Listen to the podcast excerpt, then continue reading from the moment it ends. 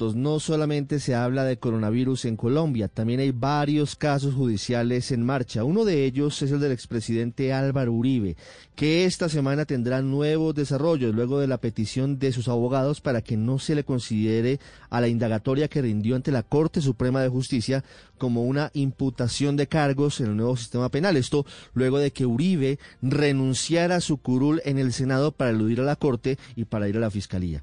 El reloj corre porque la Fiscalía en teoría debe definir antes del próximo 4 de febrero si acusa o no al expresidente Uribe por soborno y fraude procesal, es decir, si lo lleva o no a juicio, relacionados con una presunta manipulación de testigos. Recordemos que el fiscal del caso, Uribe, apoyó ante los estados judiciales la petición de su defensa tras considerar que una indagatoria no es una imputación de cargos. En su opinión, algo distinto ha considerado el juez que ahora adelantó este proceso ante la justicia ordinaria.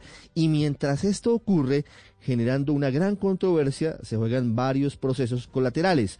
El representante Edward Rodríguez tendrá que responder ante el Consejo de Estado por una denuncia de pérdida de investidura y también tendrá que eventualmente acudir a la Corte Suprema de Justicia, luego de dos denuncias que entabló en su contra el senador Iván Cepeda, que hay que recordar que es parte interesada en el proceso. Recordemos que este caso contra el expresidente Uribe surge luego de una denuncia del expresidente contra Iván Cepeda ante la Corte por una supuesta manipulación de testigos. La Corte absuelve a Cepeda y termina acusando a Uribe. La denuncia contra Rodríguez tiene que ver con su determinación de citar al expresidente de la Corte Suprema, José Luis Barceló, a la Comisión de Acusación de la Cámara, tras haber sido el primero en llamar a indagatoria al expresidente Uribe, por el episodio muy confuso de la interceptación telefónica durante 30 días al exmandatario, cuando en realidad lo que debían hacer era interceptar a Nilton Córdoba Manyoma, hoy investigado por varios casos de corrupción.